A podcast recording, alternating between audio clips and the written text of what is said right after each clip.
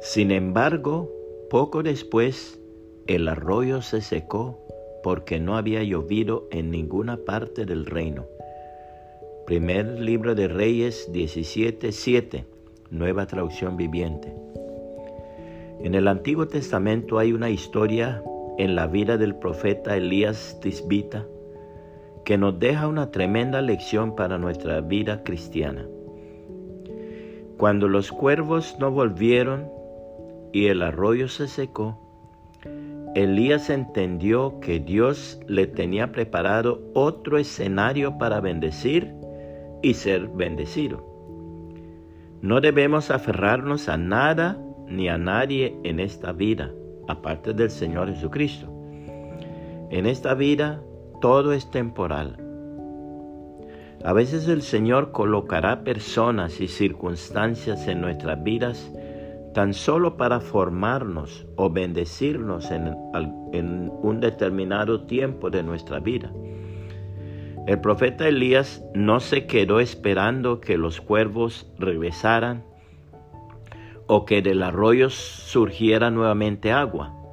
Él sabía que la fuente de nuestras bendiciones y el dador de toda buena dádiva es nuestro gran Dios. Entonces, cuando una puerta se nos cierra, no nos vamos a amargar, ni frustrar, ni lamentar, ni mucho menos a cuestionar a Dios. Por el contrario, en vez de decir Señor, ¿por qué? Debemos decir Señor, ¿para qué? porque seguramente Dios tiene algo mucho mejor para nosotros. seguramente el Señor va a abrir las ventanas de los cielos y derramar otra bendición hasta que sobreabunde. Malaquías 3:10. La palabra de Dios registra lo siguiente.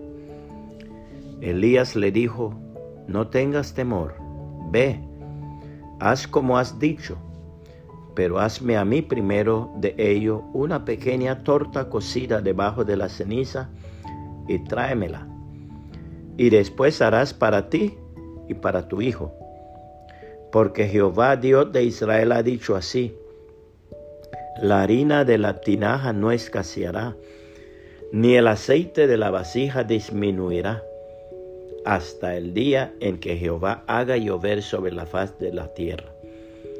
Entonces ella fue e hizo como le dijo Elías, y comió él y ella y su casa muchos días. Y la harina de la tinaja no escaseó, ni el aceite de la vasija menguó, conforme a la palabra que Jehová había dicho por Elías. Primero de Reyes 17, 13 al 16 Reina Valera 1960. Puede compartir este mensaje y que el Señor Jesucristo le bendiga y le guarde.